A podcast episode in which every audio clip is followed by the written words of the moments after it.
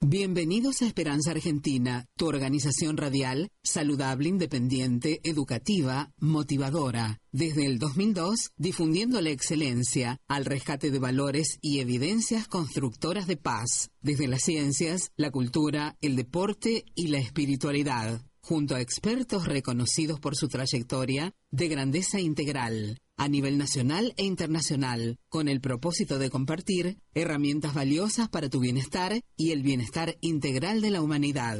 Creada y producida por Marisa Patiño, embajadora de paz. Esperanza Argentina, desde el 2011, embajada de paz, distinción y misión, recibida por Fundación Mil Milenios de Paz y Fundación PEA, UNESCO.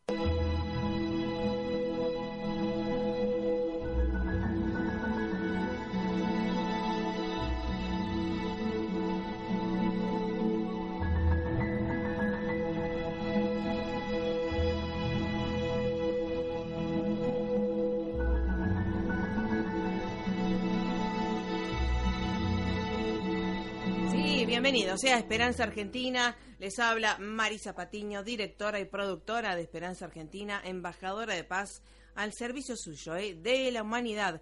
Damos gracias a todos, ¿eh? lo que estamos buscando la felicidad a través de nuevos hábitos, nuevas herramientas ¿eh? que tratamos de dar y donar este tiempo para que usted tenga estas herramientas valiosas para su bienestar y bienestar integral de la humanidad y que pueda elegir, ¿verdad?, cómo hacer su combo para que justamente cada uno pueda elegir eh, eh, realizarse, ¿verdad?, en cada una de sus áreas. Para eso estamos con el propósito, junto a expertos con reconocida trayectoria de excelencia académica y de grandeza integral, de más de 20 años de profesión y con evidencias que sí se puede y con evidencias que han sembrado y activado semillas desde hace muchísimo tiempo. No solamente los buenos proyectos, las buenas ganas, las buenas palabras, sino demostrar con la trayectoria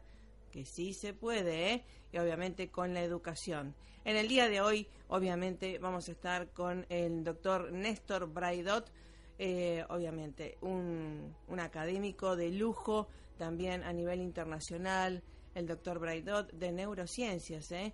Vamos a hablar un poco sobre esto de las eh, neurociencias y la buena fortuna, la buena suerte.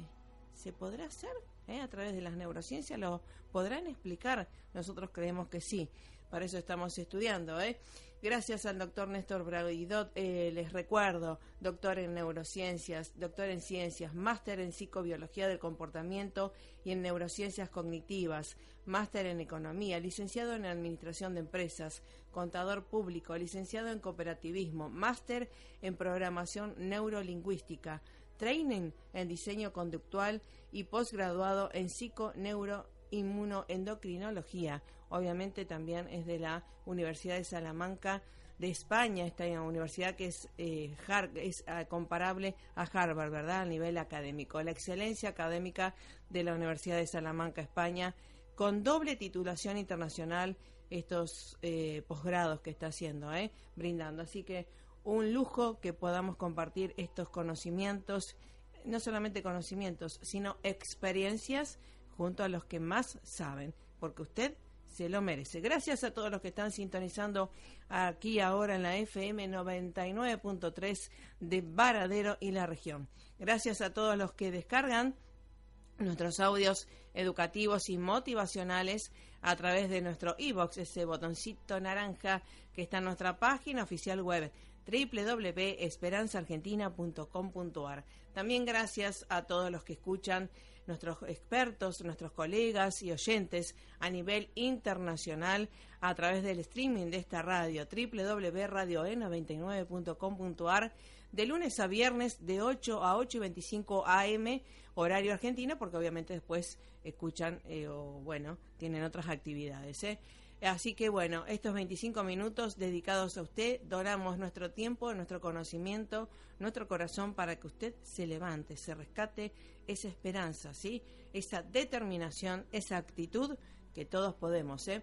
Gracias a la actitud positiva que siempre tiene Carlita Fedulio, en la operación técnica, siguiendo nuestra hoja de ruta. Y quiero agradecer especialmente a todas las emisoras de radio donde he estado con mi programa, con mi organización radial, con mi estructura radial, que vamos por todos lados como una célula. Y gracias a Dios vamos eligiendo las radios donde vamos eh, compartiendo, transmitiendo desde diferentes emisoras de habla hispana y que gracias a Dios también acá en Varadero me invitan a compartir la mañana de diferentes radios de Varadero y la región. Así que muchísimas gracias por todas las aperturas de puertas y sobre todo la apertura mental que tienen las radios locales, nacionales e internacionales. Gracias por valorar nuestra producción, ¿eh? a todas, a todas las que hemos transcurrido.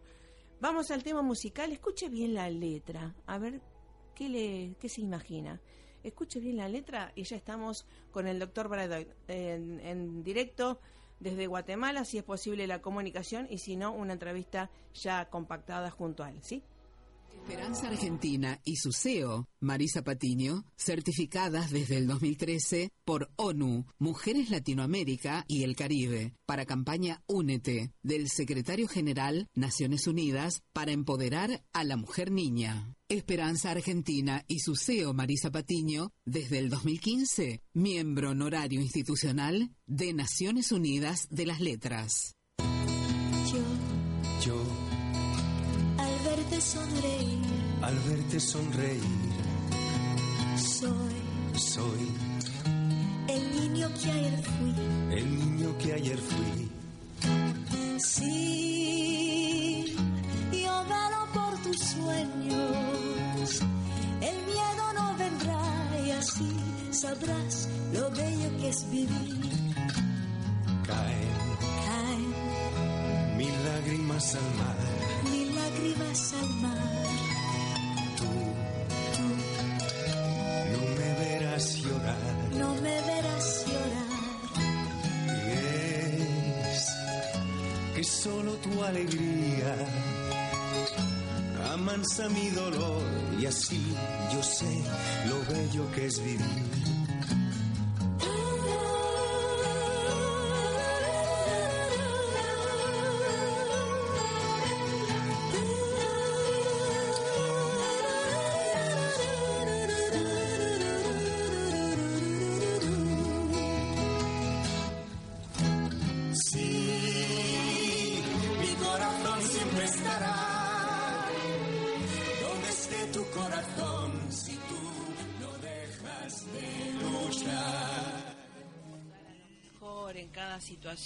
Y bueno, realmente estamos muy agradecidos y con esto de- del galardón que esté con nosotros compartiendo su excelencia, su experiencia, eh, el doctor Néstor Braidot. ¿Cómo le va?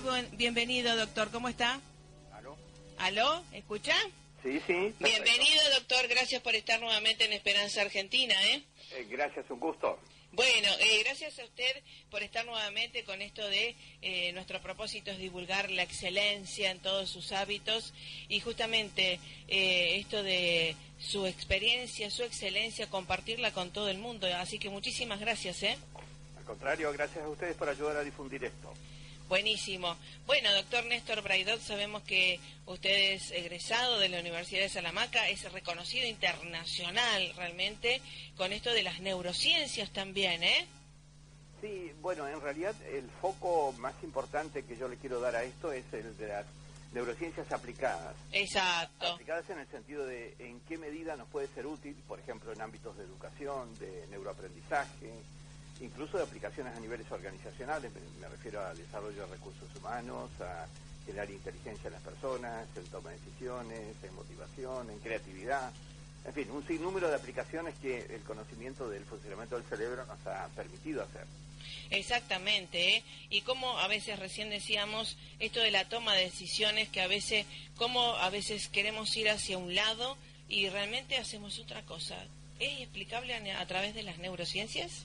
Bueno, en realidad eh, el descubrimiento del funcionamiento del cerebro nos permite explicar muchas cosas que anteriormente o no teníamos explicación o las explicábamos mal. Ah, Eh, en principio diría que las tomas de decisiones son de los primeros temas que se ha trabajado en eh, esto de la aplicación de las neurociencias. sí, sí. En primera instancia, eh, el descubrimiento, que quizá no es novedad decirlo ahora, pero es importante mencionarlo, es que la decisión humana finalmente no es racional, ni tiene características ni lógicas, ni, ni, nada que se le parezca. De hecho, eh, recordemos que el premio Nobel de Economía del 2002, eh, Kahneman, justamente ganó el Nobel por demostrar que la decisión del hombre en el ámbito económico incluso no, no, es racional.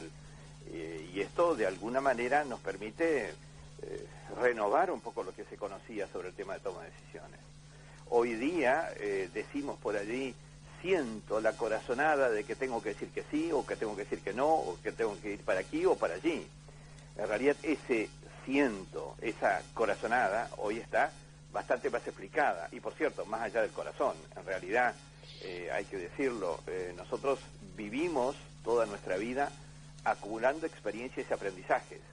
Los que, los que explícitamente hacemos y los que la vida nos aporta desde, desde el transcurrir la vida. Y eso se va acumulando en términos de memorias, en términos de marcadores somáticos, en términos de registros que se guardan en entramados neuronales en el cerebro y que de alguna manera la realidad que nos toca vivir luego nos estimula y esa estimulación hace salir de latencia una memoria anterior acumulada. Esto significa que todo estímulo presente lo que hace es activar una memoria anterior al presente, que es la que rige, o por lo menos influencia fuertemente, la respuesta o decisión que tomaremos. Claro, exactamente. Por eso a veces em, ahora se cumplen 70 años de Naciones Unidas, el 24 también, y justamente me hace acordar eh, cómo los manipuladores conocen, creo esto inconscientemente, y manipulan a la gente, ya sea familias, organizaciones, estados, a través del miedo. Mm, ¿Podrá ser? Totalmente. Bueno, en realidad es eh, muy, muy, muy del ser humano esto de haber aprovechado y tal vez seguir aprovechando, por qué no decirlo, esto de el impacto de estimulación de miedos para que el ser humano tome determinadas actitudes. Y esto lo observamos eh, todos los días en todos los ámbitos, ya no solamente en el ámbito de los trabajos, sino también en el ámbito político, en el ámbito en general. estamos viendo esta, esta, esta incidencia sobre este impacto que se genera sobre las personas a partir de generarles miedo a una u otra cosa. Eh, por cierto, esa asociación con circunstancias históricas grabadas, de temor, de preocupación que tiene cada ser humano grabadas, es lo que hace que aflore luego una reacción coherente con el miedo y no necesariamente coherente con lo que debería ser su decisión. Eh, por eso que un detalle, Marisa, importante en esto es para trabajar sobre las personas, es que podamos de alguna manera, eh, vamos a decirlo en términos simples, limpiar los miedos que uno tiene asociados neuronalmente. Yo vengo de hacer eh, entrenamientos justamente, llegué ayer de Centroamérica, me voy esta tarde a Uruguay para trabajar sobre esto, donde la idea es que si nosotros grabamos memorias de las circunstancias conflictivas, negativas, de problemas que durante el día nos pasa. Sí. Que siempre lo hacemos, porque al ir a dormir lo que ocurre es que el consciente descansa, pero el metaconsciente sigue trabajando. Claro. Y eso, eh, de alguna manera, reestructura las memorias asociándolas con esas circunstancias negativas, o conflictos, o problemas que ha vivido ese día esa persona. Pero lo que nosotros hacemos es eh, enseñarles a que no hay que ir a dormir obviamente no con el noticiero encendido, con el televisor delante de la cama, porque esto es lo peor que puede ocurrir. Seguro. da cuenta de lo que los noticieros en general en todos los países sí. difunden. Difunden, claro.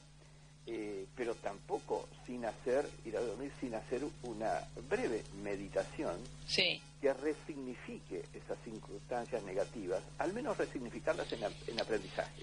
Claro, ahí está reetiquetarlas. Efectivamente, que aprendo, que aprendo, que aprendo. Eso. Y a partir de allí, entonces, lo que reestructura el cerebro, el cerebro durante toda la noche es el aprendizaje.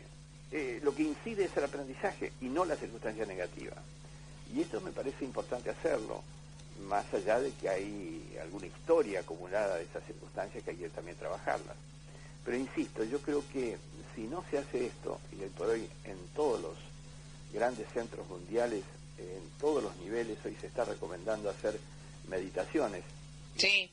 y más de una vez por día, por cierto, Sí, sí. al menos esta, eh, de manera tal de que no sigamos tirando baldes de basura al cerebro todas las noches.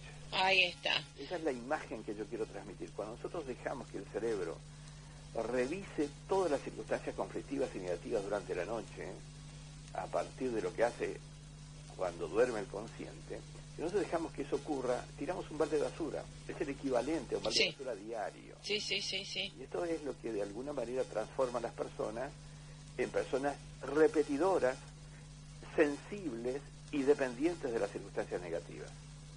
Eh, Sí. Lo contrario, trabajar sobre esto nos daría personas equilibradas, Mm, a las cuales es mucho más difícil, si Claro. imposible, incidirlas con esas estrategias de miedo. eh, exactamente, exactamente. Por eso eh, a veces eh, nos sorprende y a veces no nos sorprende, en mi caso, que cuando uno eh, escribe algún artículo o ve una, o alguna marcha, entre comillas, sobre la violencia, wow, ¿cómo convoca? Ahora, hacemos lo mismo, el mismo artículo, contenido y demás, pero el titular es sobre la paz o una marcha por la paz, Perfecto. ¿cómo no convoca? ¿Cómo es eso? Ese es un excelente ejemplo, Marisa, un excelente ejemplo, y te felicito por, por manifestarlo. Efectivamente, es mucho más atractor de atención Claro. aquello que es espejo de lo que tienes en tu cerebro. A ver, ¿lo podríamos repetir nuevamente? Es mucho más atractor de atención aquello que tienes en tu cerebro. ¡Wow! En definitiva, con la noticia negativa estás atrayendo porque tu cerebro, el cerebro de tus oyentes, de tus televidentes, tienen esas circunstancias negativas, tal vez no necesariamente las mismas, pero Sí. similares Sí, eh, o vinculadas. Entonces eso me atrae porque yo lo tengo adentro. Fíjense que esto tiene que ver desde otro plano ya un poco más comprensivo del tema. sí, Esto tiene una explicación neurológica. sí, El cerebro es un avaro energético, es decir, lo que pretende es ahorrar energías. sí, verdad, claro. Tú has dicho hace un momento una palabra que a mí me, me- me llama mucho y la he utilizado muchísimo, que es el tema de etiquetación del cerebro. ¿Qué, decir- qué quiero decir con esto? Esto quiere decir que el cerebro responde, no necesariamente en función de la pregunta, sino que responde con el conjunto más o menos ricos de respuestas que tiene. Esto Ajá. significa que si tú tienes grabadas interiormente circunstancias negativas, conflictivas, fuerte y expandidamente grabadas en tu cerebro, vas a utilizar estas respuestas para los estímulos que tengas. Más aún, más aún, yo iría a un extremo mayor, Marisa, en este punto. No eh, obviamente, cuando tú tienes una noticia negativa, una noticia de estas conflictivas, tantas que hay hoy, Sí, sí, entonces el cerebro de la gente se va a asociar más rápidamente y va a engancharse más rápidamente a esa noticia porque es lo que tiene adentro. Pero también, fíjate, algo Sí. más delicado todavía. sí, Si tú tienes una noticia positiva sí, y tienes enfrente un cerebro de una oyente o televidente que tiene variadas, múltiples asociaciones negativas interiormente, ¿sabes qué? Hasta la noticia positiva se percibe negativamente. Ah, bueno, lo, lo vemos porque se traduce a veces en envidias, celos, y hay algo que siempre nos dijeron Stephen Covey y todo, ¿no? El doctor Chopra. Hay, no sabemos si hay una fórmula para el éxito, pero sí una fórmula para la infelicidad es compararte con el otro. Totalmente. El otro es diferente, el Claro. otro es distinto. Tendrá su propia fórmula, su propia receta, su propia metodología, eh, pero cada uno de nosotros tiene la suya, la propia. Porque somos diferentes, efectivamente, somos distintos, no hay un ser humano igual al otro. Y esto es lo que marca un poco la riqueza de la posibilidad del ser humano, de que puede construir su individualidad, enriquecer su individualidad sin temor a que eso sea de alguna manera superpuesto o, o siquiera competitivo con el otro. Y Sí. es un tema que hoy por hoy está abriendo muchos caminos nuevos, eh, desde el conocimiento que tenemos sobre cómo funciona justamente, ya no eh, cómo funciona literalmente el cerebro, sino cómo podemos hacer que funcione. ¿Cómo hacer que funcione mejor? Sí, eh, claro, porque en realidad esto nos conviene a todos que todo funcione mejor, porque, bueno, obviamente estar en armonía, en paz, en relaciones saludables y en esto del autoliderazgo y la responsabilidad de nuestras decisiones personales, ¿no? Sí, y ahí viendo un poco la realidad de algunos países, yo diría, haría una advertencia. Mm, sí. Eh, sobre esta afirmación, a todos nos conviene que, lo que acabas de decir, yo te diría que en situaciones de líderes relativamente limitados, mm, sí. estoy diciendo lentamente adrede, sí, sí. que quede muy claro, sí. en situaciones de limitación en el liderazgo, mm. no necesariamente conviene que a todos les vaya bien en este aspecto. Bueno, porque en esas posiciones generas dependencia mm. irracional mm. de las personas a partir de generarles una relación absolutamente carente de libertad. ¿Me explico? Sí, sí, no, justamente, pero a lo mejor... Sí, sí, ya lo sé, total. Y justamente esto vamos, el buen líder para mí, ¿no? Eh, es el que forma líderes y te dice, sé responsable. Vamos, que vos podés. Perfecto. El otro es el jefe que te domina. No da órdenes. Exacto. dice, vamos para este lado. El líder genera en sus liderados esa decisión desde los liderados. Exactamente. Eso es neuroliderazgo. Generar en los liderados la capacidad de avanzar per se. Más aún, las capacidades de neuroliderazgo, básicamente alguna de las herramientas es una comunicación al hemisferio derecho, por decirlo, al hemisferio creativo de sus liderados, hace que los liderados consideren como propio el objetivo. Tal cual. Generen como, como de creación propia. Sí, sí. Esto es de lo que se trata hoy día. Tal cual, tal cual. Entonces, eh, y hay, porque obviamente se sabe esto del, del conocimiento de la eh, masificación, de cómo, digamos, se dominan las masas, ¿no? Lamentablemente, para, digamos, porque a veces seamos eh, a veces algunas cuestiones reales, eh, a, alguna gente le conviene la violencia, a alguna gente le conviene el miedo, a alguna gente le conviene la generar separatividad, ¿verdad? Sí, totalmente, totalmente, pero por eso no es el verdadero liderazgo de que estamos hablando. Claro, eso te diría que sería el autoritarismo, en definitiva. Es decir, yo pienso por ti, haz lo que yo quiero, lo que yo digo, porque yo soy el que sabe, el que pienso. Eso no es liderazgo. Claro, es autoritarismo claro y en cualquier lugar del mundo. Sí, sí. Con lo que creo que en ese punto hay que tener un cierto cuidado en cómo de alguna manera se interpreta justamente ese liderazgo. Y el liderazgo, uniendo con el primer tema que planteabas, implica desarrollo de capacidades de toma de decisiones. Y para desarrollar verdadera capacidad de tomar decisiones, hay que desarrollar justamente eh, interiormente en la persona esa libertad emocional de tomar la decisión. Porque la persona que está sometida a un esquema de ese liderazgo contraproducente que hablábamos recién es una persona que emocionalmente no está libre. No, no, claro, sí, o, estrecho yo diría, porque cuanto más amplio es nuestro espectro, podemos elegir eh, más libremente, ¿no? Sí, totalmente, ¿Mm? totalmente. Entonces esto tiene que ver mucho con la educación más la motivación.